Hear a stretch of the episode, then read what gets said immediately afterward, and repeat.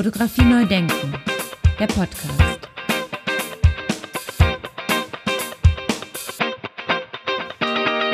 ...2023 wird ein gutes Jahr. Ich habe das irgendwie im Gefühl. Denn unter anderem wird dieses Jahr im November 2023, am 23. November 2023, das internationale Festival fotografischer Bilder in Regensburg eröffnet.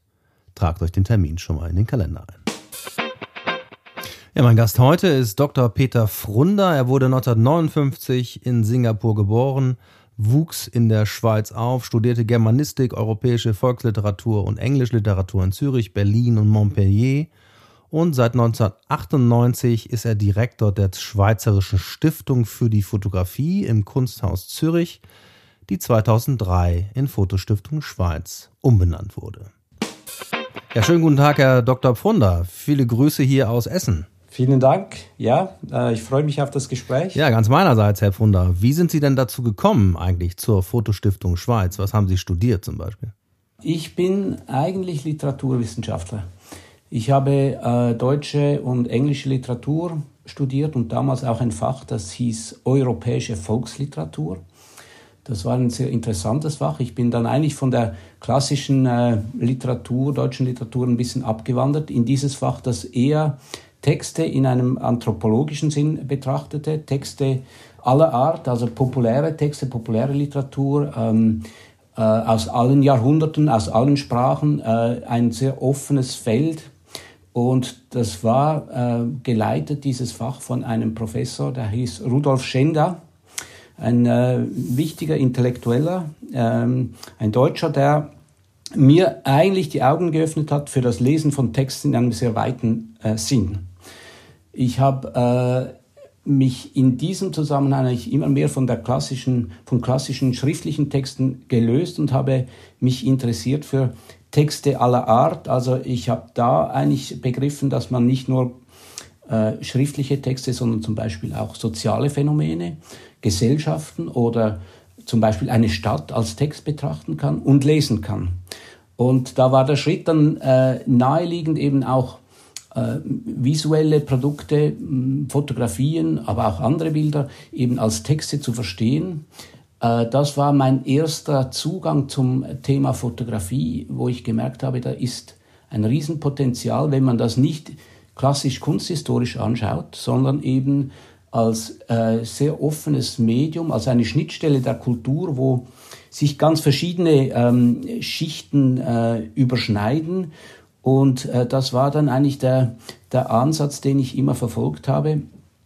Lustigerweise habe ich dann eine Dissertation geschrieben, immer noch im Fach Literatur, aber es war eine historische äh, Aufgabe, die ich mir gestellt habe. Ich habe ein Schauspiel im frühen 16. Jahrhundert untersucht.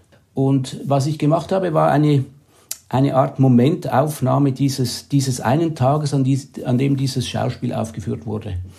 Äh, das heißt, eine Mikroanalyse äh, mit Einbezug aller möglichen äh, Faktoren, also von der, sage jetzt mal, von dem Klima über die Gesellschaftsstruktur, über die Religionsgeschichte, über Anthropologie, Soziologie und so weiter. Dieses, dieses ähm, Kontextualisieren eines einzigen Momentes, das hat mich äh, extrem fasziniert und das hat mir auch ähm, dann Zugänge geschaffen zu einem zu einem Text, den ich äh, anders nicht verstanden hätte.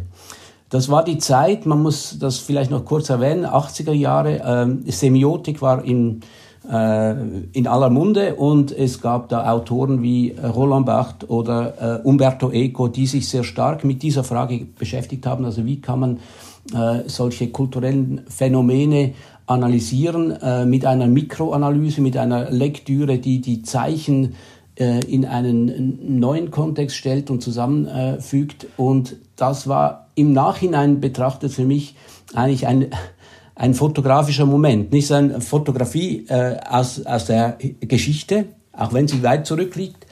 Und was ich später gemacht habe, das ist eigentlich nicht weit davon entfernt, weil ich habe immer wieder dieses Lesen von Bildern eigentlich als ähm, Schlüssel zur, zur Fotografie betrachtet. Ähm, ich bin nicht selber Fotograf, aber ich bin ein Bildbetrachter, der äh, aus diesen, dieser Analyse heraus Zusammenhänge zu erschließen versucht.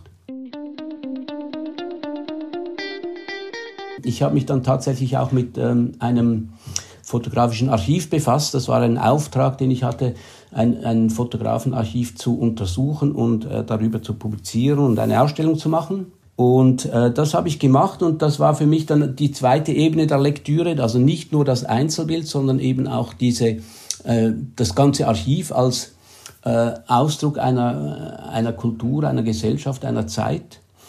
Und so bin ich immer mehr in diese Materie hineingewachsen und äh, habe dann auch gleich gesehen, dass Fotografie damals ein brachliegendes Thema ist. Also in der Wissenschaft, in der akademischen Wissenschaft gab es ja noch sehr wenig damals. Es gab kaum einen Lehrstuhl für Fotografie oder sagen wir für die, für die äh, Kulturgeschichte der Fotografie, für die äh, Analyse. Und äh, das war auch nochmal so ein Erlebnis, ähm, dass ich gedacht habe, das ist ja ein unglaublich spannendes Feld, da gibt's noch sehr wenig. Im Vergleich etwa zur äh, Germanistik, Literaturwissenschaft, da kann man in alle Richtungen gehen. Ich zitiere da gerne den, den Satz von äh, Siegfried Gideon, der sagte, ähm, auch in einem Kaffeelöffel spiegelt sich die Sonne. Und das ist für mich dieses Bild, wenn ich äh, eine Fotografie betrachte, dann ist das sozusagen wie eben die, äh, die Summe der Faktoren, die zusammenspielen. Und wenn man das untersucht und in die Tiefe dringt, dann erkennt man in diesem einzigen Moment die ganze Welt, dies, das Universum, das ist ein bisschen ein großes Wort, aber so einfach vom, vom Ansatz her, man kann eigentlich dann, äh, wenn man das äh, in diese Zusammenhänge einbettet, plötzlich äh, eine, eine ganze Zivilis Zivilisation erschließen.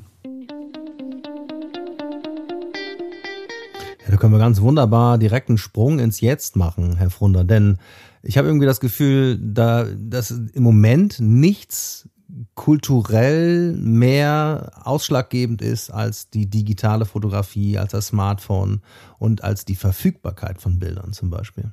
Genau, also ich denke, also nicht nur in, den, äh, in der Verfügbarkeit von Fotografie und im Gebrauch eben solcher Geräte, sondern auch, äh, sagen wir, ja schon auch in der Forschung, also diese Öffnung weg vom kunsthistorischen äh, Ansatz zu einem anthropologischen äh, Feld, zu einem anthropologischen Ansatz, das hat sich eindeutig verstärkt. Äh, ich glaube, heute ist ein, ein, doch ein breites Verständnis dafür äh, oder Interesse dafür, äh, für das, was Fotografie sein kann, nicht mehr eingebettet in einen kunsthistorischen Diskurs, und was ich natürlich sehr toll finde und auch nötig finde. Man kann heute Fotografie nicht verstehen, wenn man das abkoppelt von dem, was äh, die, die soziale Praxis mit Fotografie äh, ausmacht. Nicht eben Smartphone ist das Stichwort. Ähm, heute benutzen wir Fotografie ja wahrscheinlich mehr als Kommunikationsmittel, denn als, ähm, äh, sagen wir, als Bild, das einen äh, außergewöhnlichen Stellenwert hat in einem kunsthistorischen Sinn. Gehen wir mal ein bisschen in die äh, Geschichte der Fotostiftung rein. Welche Idee stand eigentlich dahinter damals, vor 50 Jahren? 1971 gegründet, wenn ich das richtig gesehen habe. Welche Idee stand dahinter? Also 1971 gab es in Europa, kann man sagen, noch sehr wenige Institutionen, die sich so äh, spezialisiert mit Fotografie befasst haben. In den USA gab es das ja schon früher, aber in, in, in Europa kaum. Und es gab damals so etwas wie ein Institutional Turn, kann man sagen, wo einzelne ähm, Gruppierungen, vor allem von privater Seite, versucht haben, sich das Medium, äh, sich mit dem Medium äh, in neuer Art zu beschäftigen und zu sammeln. Äh, lustigerweise war, wurde zum Beispiel die Photographers Gallery in London auch 1971 gegründet. Das waren immer noch Ausnahmeerscheinungen und ich glaube, damals war das Hauptthema die Frage, wie können wir dieses wichtige Kulturgut äh, erhalten und zugänglich machen. Und es ging nicht zuletzt, jetzt spreche ich von der Fotostiftung, darum, äh, Nachlässe zu erhalten. Äh, da kommt eben die Idee äh, mit, dass ähm, Nachlässe, also ganze Archive, die enthalten viel mehr als nur eine Sammlung von, von besten Bildern. Das ist ein, ein ganzer Fundus von ähm, äh, Ausdrucksformen im Rahmen der Fotografie. Die will man integral erhalten.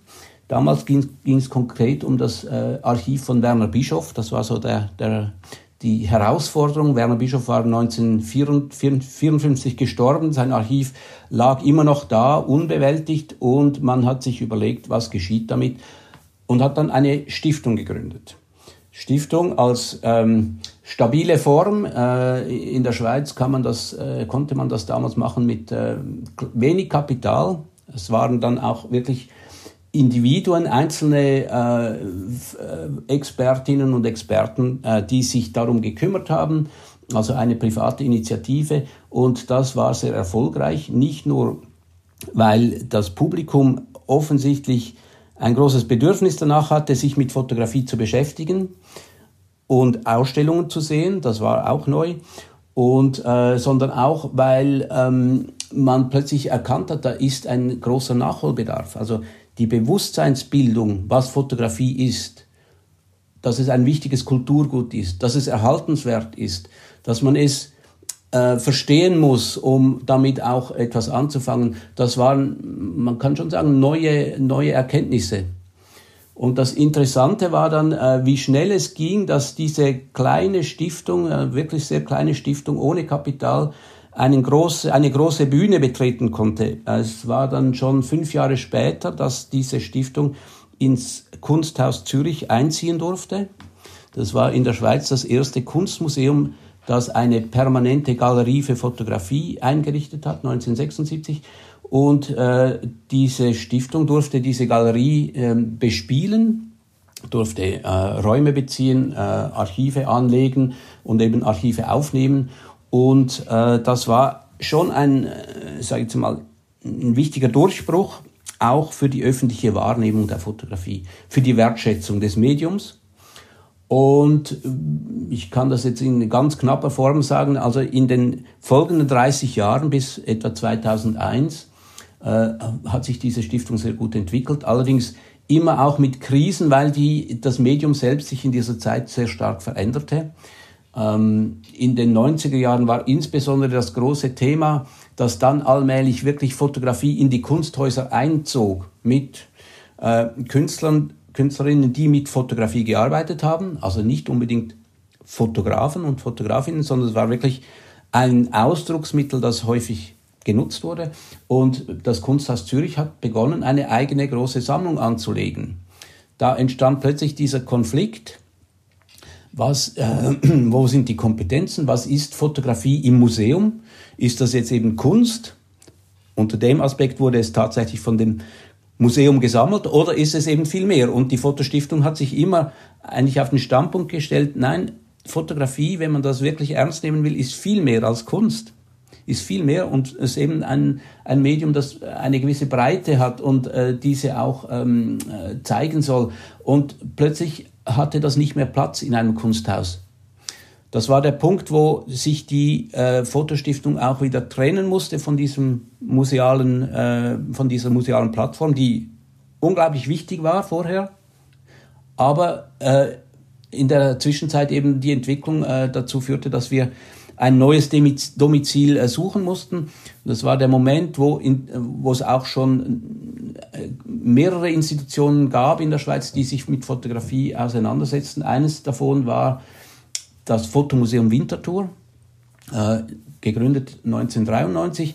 Und äh, zehn Jahre später sind wir dann als Partner nach Winterthur gezogen, eine Stadt, die äh, ungefähr 30 Minuten von Zürich entfernt liegt und haben zusammen ein äh, Zentrum für Fotografie aufgebaut. Da sind wir auch jetzt noch. Haben wir nochmal nachgefragt, war das damals ein Streit zwischen Institutionen oder dass es auseinandergebrochen ist mit dem Kunsthaus Zürich oder war das ein Streit zwischen Menschen, zwischen Individuen oder wie muss ich mir das vorstellen? Das spielte sicher hinein. Also es ist ein interessanter Punkt.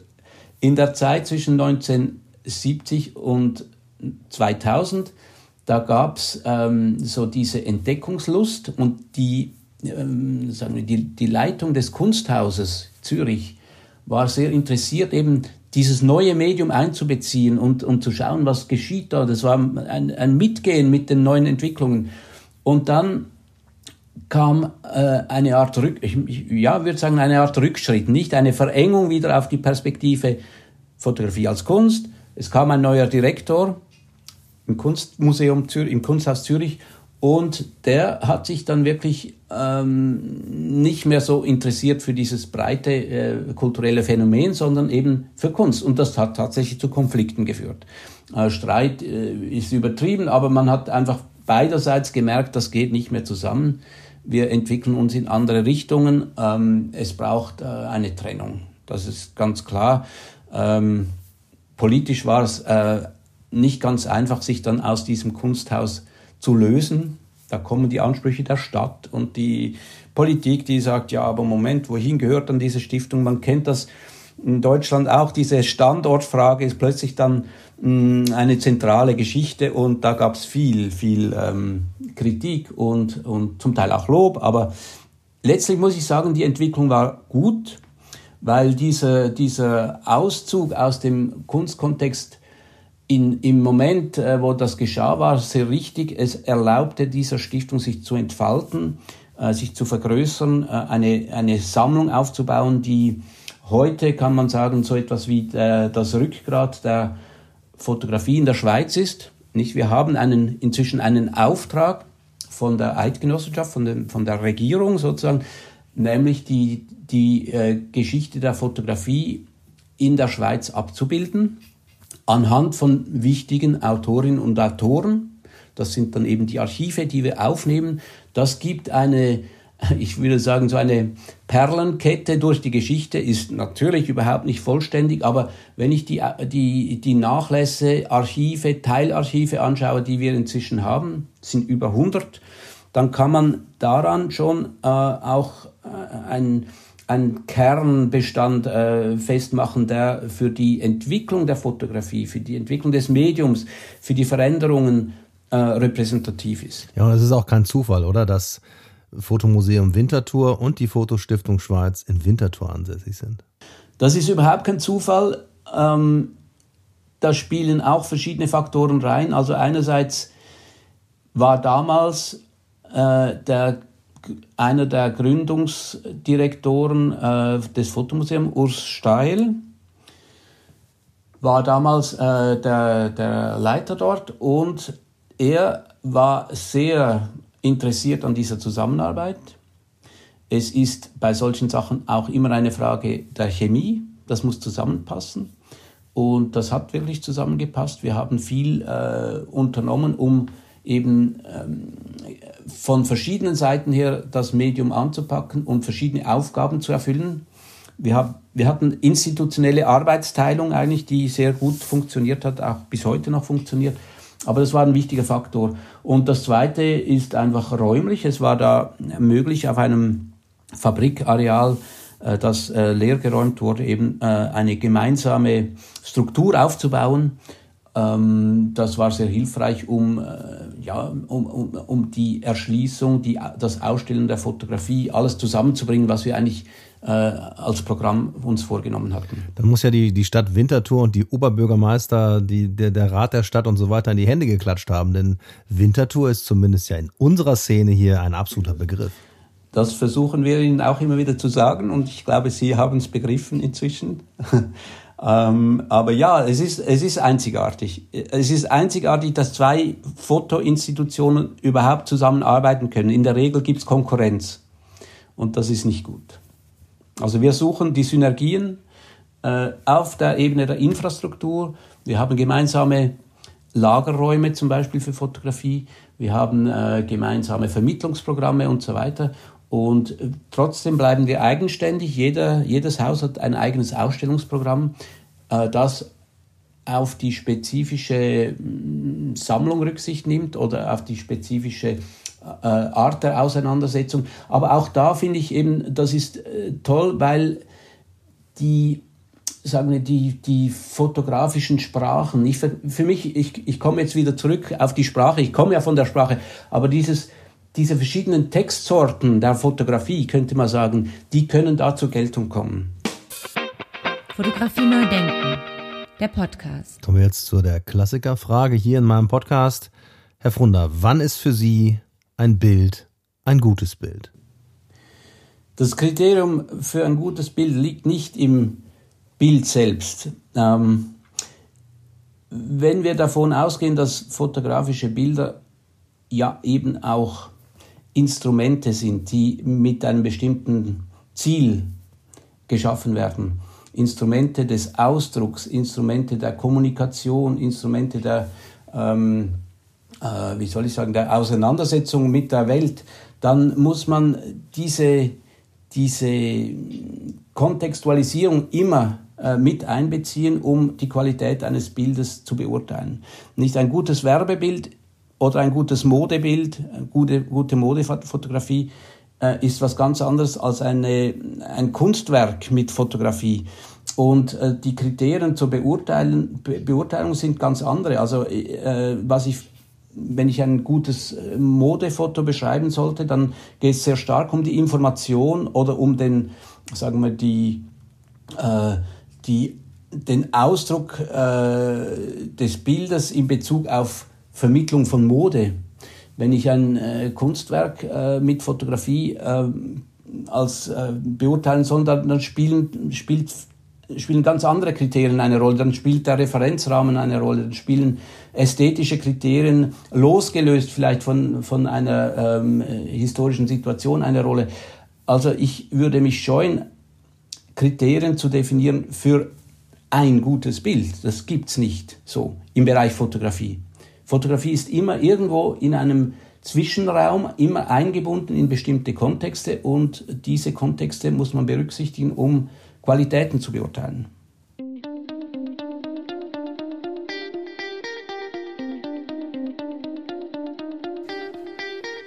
die zweite Klassikerfrage gewissermaßen ist, so heißt mein Podcast. Gibt es für Sie eigentlich äh, so Momente, wo für Sie dann Fotografie neu gedacht wird? Gibt es so Momente oder so Bilder oder Bildserien? Ja, natürlich gibt es das äh, angesichts der Entwicklung, in der wir stecken. Ähm, Fotografie neu denken, das ist nötig. Äh, man muss aber auch da wieder, glaube ich, sehr stark ähm, äh, von der, von der aktuellen Situation ausgehen. Wir haben einen, einen Überfluss an Bildern, wir haben eine Allgegenwart von Bildern, äh, permanente Verfügbarkeit von Bildern. Wir sind alle Fotografen und Fotografinnen. Äh, die visuelle Kommunikation mit Fotografie hat enorm zugenommen. Alle diese äh, Faktoren tragen dazu bei, dass man sich nochmals über den Stellenwert von Bildern äh, Gedanken machen muss, also von fotografischen Bildern. Und weshalb, also ich meine, die, die Frage stellen wir uns ja auch, weshalb sollen wir überhaupt Bilder sammeln? Weshalb sollen wir ähm, uns mit solchen äh, Dingen beschäftigen? Sie sind ja sowieso da, nicht wenn man nochmals zurückblendet, als die, diese Stiftung gegründet wurde, war es auch ein Gedanke, Bilder zu retten weil man Angst hatte, die gehen verloren. Heute müssen wir vielleicht eher darüber nachdenken, welche Bilder müssen wir wieder loswerden. Wie können wir uns schützen vor zu viel Bildern? Das heißt, es gibt eine, ähm, eine Diskussion über die Wertigkeit von Bildern. Ähm, und zwar nicht nur kunsthistorisch gesehen, sondern überhaupt, was, was bringen die? Man, es macht keinen Sinn, einfach Bilder zu akkumulieren, wenn die wenn die nicht irgendwie ein, ein Zeugnis ablegen oder ein Ausdrucksmittel sind, das weiterführt. Und diese, diese Gratwanderung ist, glaube ich, wichtig, um Fotografie neu zu denken. Äh, da komme ich dann schnell eigentlich zur Unterscheidung zwischen, äh, nochmals zwischen Kommunikationsmittel, was der Regel, ähm, die Regel ist in der, in, in, in der, im Gebrauch von Fotografien, also in der Regel benutzen wir heute Fotografie als Kommunikationsmittel im weitesten Sinn. Und nur in wenigen Fällen, wenn man gesamtgesellschaftlich äh, schaut, gibt, geht es um äh, ein, sagen wir, ein Bilder oder ein Bild, das ähm, darüber hinaus noch einen, äh, einen anderen Wert hat, das, äh, sagen wir, eben Ausdrucksmittel ist, das Studium lohnt, dass Vertiefung lohnt, dass eine bewusste Konzeption beinhaltet. Also alle diese Aspekte, die sind, äh, die werden dann plötzlich wichtig. Äh, Im Gegensatz zum schnell gemachten und wieder gelöschten Bild, das wir ähm, mit uns tragen, aber auch wieder verlieren und verlieren werden, weil wir das nicht alles aufbewahren können. Ähm, wenn, wenn Sie mich fragen, Fotografie neu denken, dann würde ich am ehesten dort ansetzen, äh, was macht heute ein wertvolles Bild aus oder ein wertvoll, also nicht ein gutes Bild, sondern ein wertvolles Bild. Äh, was ist erhaltenswert und was dürfen wir auch wieder sterben lassen? Also eigentlich ist das die fast wichtigere Frage. Wir können uns da, wir müssen uns abgrenzen, wir, müssen definieren, was wir loslassen können. Ich, äh, ist eine Frage, die mich sehr beschäftigt. Also, äh, warum ist es so, dass es so schwer fällt, Bilder, die wir einmal gemacht haben, und ich spreche jetzt nicht von professionellen Fotografen, sondern auch von uns allen, die wieder zu löschen. Die meisten, Mühe haben, äh, meisten Menschen haben wahnsinnig Mühe damit, Bilder zu löschen auf dem, auf dem äh, Rechner oder auf dem Handy. Äh, das ist schon sehr, sehr seltsam. Wenn man ich mag den Vergleich mit, mit Texten immer wieder. Wenn man schaut, was wir an E-Mails verschicken, tag, tägliche Kommunikation oder irgendwie Notizen, die wir im, im, auf dem äh, Rechner äh, hinterlassen, äh, da fällt es eigentlich überhaupt nicht so schwer. Das kann man dann leicht löschen, weg, weglegen. Ähm, das ist nicht so ein Problem. Äh, und niemand bewahrt oder wenige Leute bewahren das wirklich auf. Ähm, hingegen bei den Bildern stelle ich fest, da haben wir so eine wahnsinnige Scheu, Bilder loszulassen? Das ist eine interessante Frage, nicht? Was, was steckt dahinter?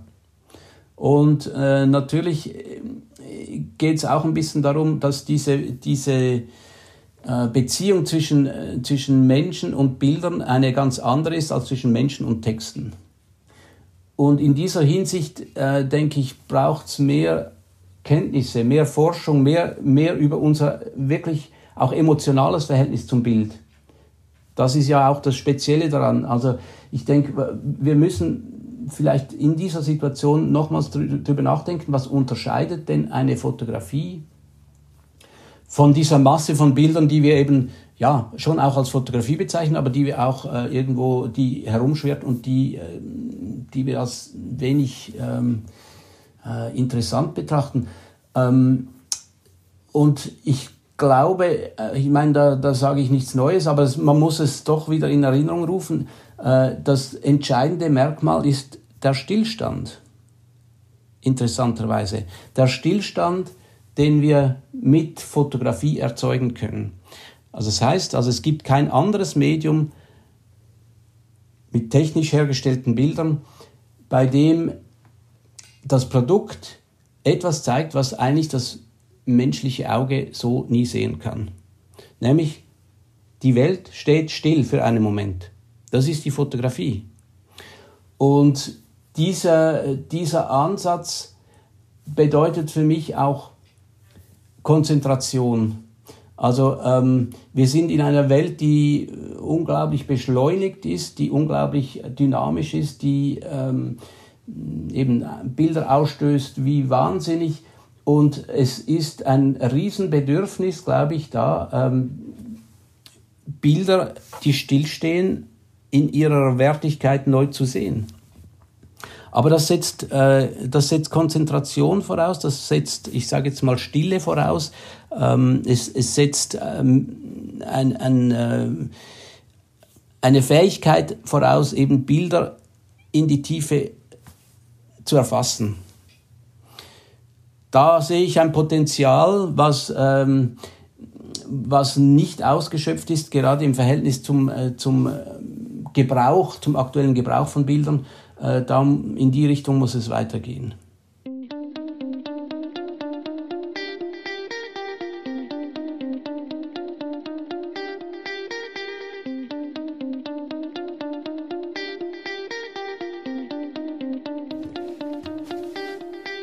Ja, geht uns das eigentlich ein bisschen ab, gesamtgesellschaftlich, dieses Innehalten oder auch mal zu sagen, okay, ich gehe jetzt mal äh, diese Betrachtung ein und ich betrachte mir jetzt mal ein Bild für eine Weile. Geht uns das ab, gesamtgesellschaftlich, vor allen Dingen auch im Hinblick auf, auf, auf die Kinder und auf, auf die jüngeren Heranwachsenden und so weiter? Ja, denke ich schon. Das ist, ähm, das ist nötig. Es ist äh, wichtig, um, ähm, um nicht einfach sagen wir, unterzugehen in, in, in einer Fülle von Bildern, die wir, äh, also wir, wir sind daran oder darauf konditioniert, eben Bilder nur noch durchzuscrollen, wegzulegen, wegzuschieben, aber nicht, nicht zu löschen, sondern einfach, man geht durch, ähm, nimmt etwas wahr, aber die Fähigkeit, Bilder eben äh, in Ruhe zu betrachten und zu, zu verstehen, zu verstehen versuchen, die geht vielen Menschen ab. Ich glaube, das ist ein, eine Chance für Institutionen, die eben den Raum dafür schaffen. Äh, ich sage jetzt mal Ausstellung, ähm, dann auch die Vermittlung äh, von Kompetenz in der Analyse von Bildern. Das ist sicher ein, ein großes Desiderat. Jetzt liegt mir die ganze Zeit schon und auch als ich das erste Mal äh, gesehen habe, dass ich Sie doch gern einladen möchte, eine Frage auf der Zunge. Das ist nämlich, äh, dass ja in Deutschland gerade die Bundesstiftung für Fotografie, die fotografische Bundesstiftung, wie heißt sie eigentlich ganz genau? Ähm, wie auch immer, also dass die jetzt gegründet wurde und da müssten Sie doch eigentlich da so stehen in der Schweiz und sagen, ja, das haben wir doch schon ganz lange, schon seit 50 Jahren. Wie haben Sie das denn beobachtet eigentlich aus, aus der Ferne fast schon? So weit ist es ja gar nicht weg, aber wie haben Sie das beobachtet? Wie haben Sie das mitbekommen?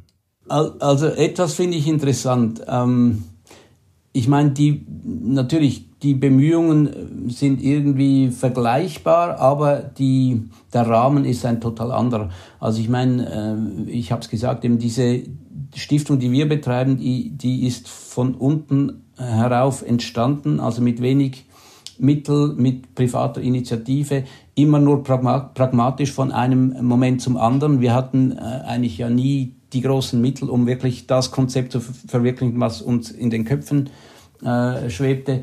Und äh, wenn ich beobachte, wie das in Deutschland geht, da ist eigentlich genau der umgekehrte Prozess. Da natürlich irgendwie wird das angeregt von unten, von Leuten, die sich darum kümmern, aber dann kommt der äh, kommt die Maschine von oben wieder, die der Staat muss dann, nicht? Und der Staat, ähm, äh, das ist äh, nicht, dass ich das äh, kritisieren möchte, aber das ist ein anderer Prozess. Dann wird zunächst mal ein Budget gemacht.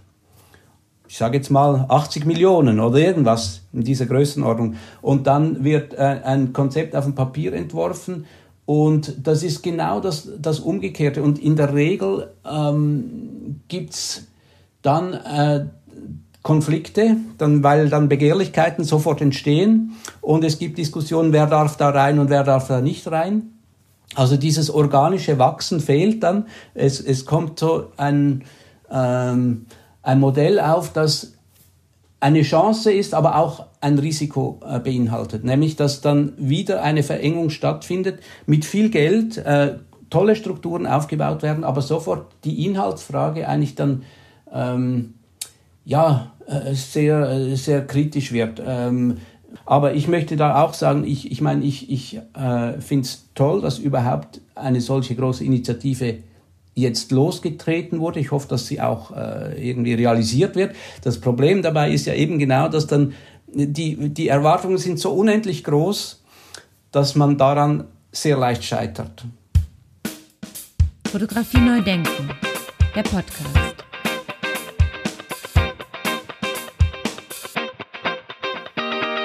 Ja, vielen Dank für das Gespräch äh, und ich hoffe, wir sehen uns bald mal persönlich. Viele Grüße nach Winterthur. Sehr gerne. Auf Wiederschauen. Ja, wer mehr wissen will über die Fotostiftung in der Schweiz und über die Arbeit von Dr. Peter Frunder, der kann sich informieren unter www.fotostiftung.ch oder einfach nach Winterthur fahren und gleich einen Abstecher in das Fotomuseum in Winterthur machen und dann noch in die Sammlung der Fotostiftung gehen. Ja, all die Informationen sind wie gewohnt in den sogenannten Show Notes zum Anklicken für euch und für Sie aufbereitet.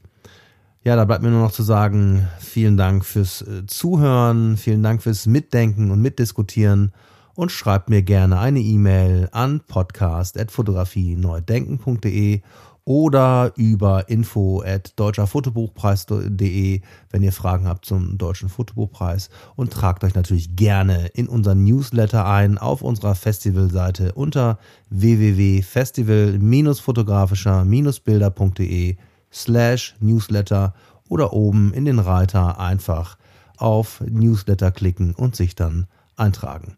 Dann seid ihr regelmäßig und automatisch informiert über das fotografische Universum, das mich umgibt mittlerweile, nämlich alles rund um das Festival fotografischer Bilder in Regensburg, rund um den deutschen Fotobuchpreis und natürlich auch die neuesten Informationen zum Podcast hier. Alles Gute bis dahin und bleibt gesund da draußen. Bis zum nächsten Mal. Ciao, ciao. Fotografie neu denken. Der Podcast.